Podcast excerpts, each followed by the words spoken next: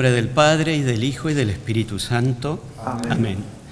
Queridos hermanos, que la paz y el amor de Dios nuestro Padre y su Hijo Jesucristo estén ahora y siempre con todos ustedes. Y con tu espíritu. Hoy celebramos la memoria de San Luis Gonzaga. Vamos a pedir su intercesión desde el cielo por todas nuestras intenciones. San Luis Gonzaga murió muy joven, a los 23 años era religioso de la Compañía de Jesús, de una familia importante en Italia, nació en el castillo de Castiglione. Educado en la piedad de su madre desde muy joven, mostró su vocación religiosa. Renunció a todos sus derechos, esto mostró en él ya un amplio sentido de pobreza y de consagración a Dios. Renunció a sus derechos hereditarios en favor de su hermano e ingresó rápidamente en la Compañía de Jesús donde inició sus estudios de teología. Su vida siempre fue eso, un ejemplo de autoridad y de entrega, sobre todo al servicio de los demás, al servicio de los enfermos. Se destaca en su testimonio de santidad por haber asistido a los enfermos durante una epidemia de cólera y murió en Roma, como decíamos, a los 23 años. Así que pedimos la intercesión de San Luis, así como él protegió y cuidó a los enfermos en tiempos de cólera, que hoy desde el cielo interceda por todos nosotros en estos tiempos de pandemia, de COVID-19, y también nos cuide con su intercesión. Dispongamos nuestro corazón para celebrar esta Eucaristía, reconocemos que somos pecadores. Pedimos perdón humildemente diciendo, Señor, ten piedad. Señor, ten piedad. Cristo, ten piedad. Cristo, ten piedad. Señor, ten piedad. Señor, ten piedad. Y que Dios Todopoderoso tenga misericordia de nosotros, perdone nuestros pecados y nos lleve a la vida eterna. Amén. Amén. Oremos. Señor Dios nuestro, autor de todo bien, que has querido unir en San Luis Gonzaga una admirable inocencia de vida, y un austero espíritu de penitencia. Concédenos por su intercesión que si no hemos sabido imitarlo en su vida inocente, lo sigamos en el camino del servicio y del amor. Por nuestro Señor Jesucristo, tu Hijo, que vive y reina contigo en la unidad del Espíritu Santo y es Dios, por los siglos de los siglos. Amén. Lectura del libro del Génesis. El Señor dijo a Abraham, deja tu tierra natal y la casa de tu padre, y ve al país que yo te mostraré. Yo haré de ti una gran nación y te bendeciré. Engrandeceré tu nombre y serás una bendición. Bendeciré a los que te bendigan y maldeciré al que te maldiga, y por ti se bendecirán todos los pueblos de la tierra.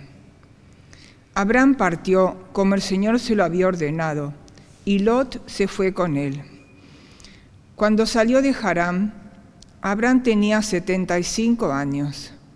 Tomó a su esposa Sarai, a su sobrino Lot, con todos los bienes que habían adquirido y todas las personas que habían reunido en Harán, y se encaminaron hacia la tierra de Canaán. Al llegar a Canaán, Abraham recorrió el país hasta el lugar santo de Siquem, hasta la encina de More. En ese tiempo los cananeos ocupaban el país. Entonces el Señor se apareció a Abraham y le dijo, yo daré esta tierra a tu descendencia. Allí Abraham erigió un altar al Señor que se le había aparecido. Después se trasladó hasta la región montañosa que está al este de Betel y estableció un campamento entre Betel, que quedaba al oeste, y Ai al este. También allí erigió un altar al Señor e invocó su nombre. Luego siguió avanzando por etapas hasta el Negev. Palabra de Dios. Te alabamos, Señor.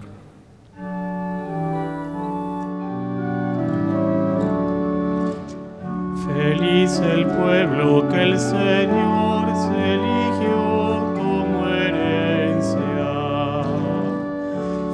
eligió. el pueblo que el Señor se eligió como herencia.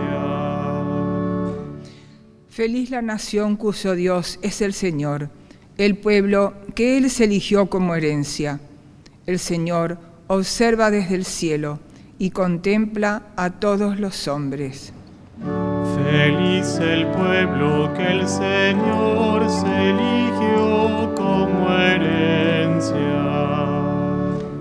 Los ojos del Señor están fijos sobre sus fieles, sobre los que esperan en su misericordia, para librar sus vidas de la muerte y sustentarlos en el tiempo de indigencia. Feliz el pueblo que el Señor se eligió Nuestra alma espera en el Señor. Él es nuestra ayuda y nuestro escudo. Señor, que tu amor descienda sobre nosotros conforme a la esperanza que tenemos en ti. Feliz el pueblo que el Señor se eligió como herencia.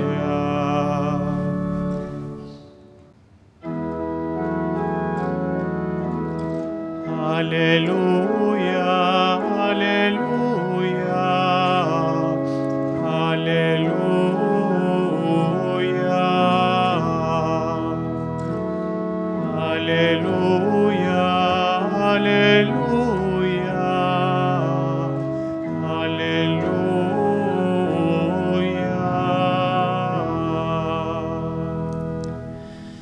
el Señor esté con ustedes. y con tu espíritu. Lectura del Santo Evangelio según San Mateo.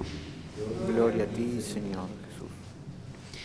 Jesús dijo a sus discípulos, no juzguen para no ser juzgados, porque con el criterio con que ustedes juzguen, se los juzgará, y la medida con que midan, se usará para ustedes.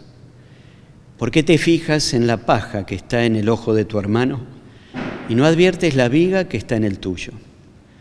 ¿Cómo puedes decirle a tu hermano, deja que te saque la paja de tu ojo, si hay una viga en el tuyo? Hipócrita, saca primero la viga de tu ojo, y entonces verás claro para sacar la paja del ojo de tu hermano.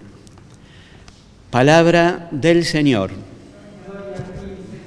Hay enseñanzas de Jesús que no requieren mucha explicación. Son claras, directas, todos las entendemos, como las de hoy que acabamos de escuchar. Enseguida nos damos cuenta que Jesús nos advierte de dos peligros. El peligro de la hipocresía, mirar el defecto del otro antes que considerar las propias debilidades. Y por otro lado, el peligro de la superioridad, creyendo que uno es mejor que todos los demás y por eso tiene derecho a juzgarlos críticamente. Son dos peligros, lo entendemos claramente. Un mensaje directo, fácil de comprender. El peligro de la hipocresía y el peligro de creernos superiores de los otros. Ahora, ¿cuál es la referencia que tiene Jesús para enseñar esto? Una sola, una sola. Ver y entender cómo juzga el Padre, cómo nos juzga Dios, que lo hace de una manera totalmente distinta. Lo hace con misericordia, lo hace desde el amor. ¿Y esto qué significa? Juzgar con misericordia y no con hipocresía y superioridad. Y significa que cuando Dios nos juzga, lo hace no para condenarnos, sino para justificarnos, para hacernos buenos. Mira y se detiene en nuestro pecado, pero para transformarnos, para cambiarnos, insisto, para hacernos buenos. ¿Y cómo hace esto Dios cuando nos juzga? Y como Él lo que quiere es hacernos buenos, lo hace a través de la muerte y resurrección de su Hijo. Dios nos justifica a través de la pasión redentora de Jesucristo. ¿Por qué? Porque Jesús se apropia, toma todas nuestras debilidades y pecados y lo lleva a la cruz para dejarnos a nosotros libres de todo pecado y que entonces se evidencie nuestra bondad. Así nos juzga Dios, nos busca justificar, es decir, hacernos buenos, y lo hace eficientemente a través de la pasión redentora de su Hijo. Quiere decir que nosotros somos justificados por los méritos de Cristo, somos justificados por Él.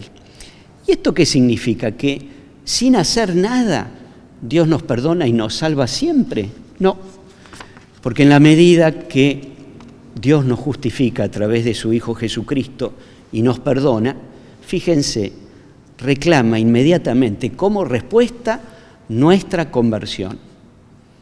Allí está nuestro compromiso. Somos justificados, pero eso nos compromete a un itinerario de conversión. En este sentido, si Él nos hace buenos ante sus ojos por la pasión redentora de Cristo, ahora nosotros tenemos que ser buenos ante los ojos de nuestros hermanos. Este es el compromiso. Y ahí entonces culmina esta intención del modo como Dios nos juzga, con amor y misericordia, no para condenarnos, sino para hacernos más buenos. No nos olvidemos que este mensaje de Jesús, claro y directo, está dicho en el marco de las enseñanzas a los discípulos sobre las bienaventuranzas. Con lo cual, el mensaje central de Jesús, aún en esto, es abrir caminos para alcanzar la felicidad. En este marco, juzgar sin hipocresía y sin actitud de superioridad, Jesús nos promete un itinerario de felicidad. Es más feliz el que juzga como Dios nos juzga. Sepamos que nuestro modo de juzgar es el que se usará con nosotros, ¿no? Esa es la indicación final de Jesús.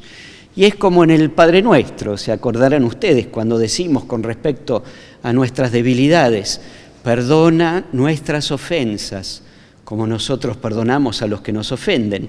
Y esto es lo mismo, como si le tuviéramos que decir a Jesús, al Padre, júzganos con el mismo modo que nosotros juzgamos a nuestros hermanos. Y esto, dicho así, nos compromete ante Dios y ante los demás. Por eso abramos el corazón, alegrémonos del modo que tiene Dios en juzgarnos. ¿Ven? No lo hace para condenarnos, lo hace para justificarnos, es decir, para hacernos más buenos ante los mismos ojos de Dios y ante los ojos de nuestros hermanos. Que así sea. Siguiendo las enseñanzas de Jesús nuestro Salvador, rezamos confiadamente a Dios. Padre nuestro que estás en el cielo, santificado sea tu nombre. Venga a nosotros tu reino. Hágase tu voluntad en la tierra como en el cielo. Danos hoy nuestro pan de cada día Perdona nuestras ofensas, como también nosotros perdonamos a los que nos ofenden. No nos dejes caer en la tentación y líbranos del mal. Líbranos, Señor, de todos los males y concédenos la paz en nuestros días, para que, ayudados por tu misericordia, vivamos siempre libres de pecado y protegidos de toda perturbación, mientras esperamos la gloriosa venida de nuestro Salvador Jesucristo. Tuyo es el reino, tuyo el poder y la gloria por siempre, Señor. Señor Jesucristo, que dijiste a tus apóstoles, la paz les dejo, mi paz les doy. No tengas en cuenta nuestros pecados, sino la fe de tu iglesia. Y conforme a tu palabra, concédenos la paz y la unidad. Tú que vives y reinas por los siglos de los siglos. Amén. Que la paz del Señor esté siempre con ustedes. Y con tu espíritu. Rezamos juntos sabiendo que Jesús llega a nuestro corazón, hacemos nuestra comunión espiritual. Creo, Jesús mío, que estás realmente presente en el Santísimo Sacramento del altar. Te amo sobre todas las cosas y deseo recibirte en mi interior. Pero como ahora no puedo recibirte sacramentalmente, ven espiritualmente a mi corazón. Como si ya te hubiera recibido, te abrazo y me uno todo a ti. No permitas, Señor, que jamás me separe de ti. Amén. Oremos.